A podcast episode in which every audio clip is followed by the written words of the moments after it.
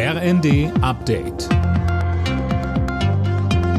Stündlich neu. Auf den Punkt informiert. Ich bin Linda Bachmann. Guten Abend. Erst London, jetzt Paris. Der ukrainische Präsident Zelensky reist heute noch in die französische Hauptstadt. Dort trifft er sich am Abend zu Gesprächen mit Frankreichs Staatschef Macron und Bundeskanzler Scholz. Bereits am Vormittag war Zelensky überraschend nach London geflogen. Er dankte den Briten für ihre Hilfe. Gleichzeitig forderte er im britischen Parlament erneut die Lieferung von Kampfjets. Morgen wird Zelensky dann zum EU-Gipfel in Brüssel erwartet. Im Erdbebengebiet in der Türkei und in Syrien steigt die Zahl der Todesopfer immer weiter. Mittlerweile sind es bereits über 11.000. Besonders schwierig ist die Lage im Norden Syriens, weil die Hilfe in dem Bürgerkriegsland nur schwer ankommt.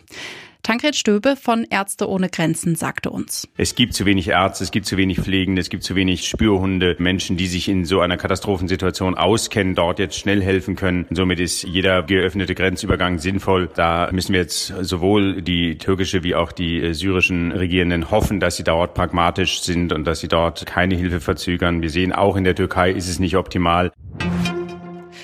Lernprobleme, Depressionen oder Essstörungen. Viele Kinder und Jugendliche leiden nach wie vor an den Folgen der Pandemie.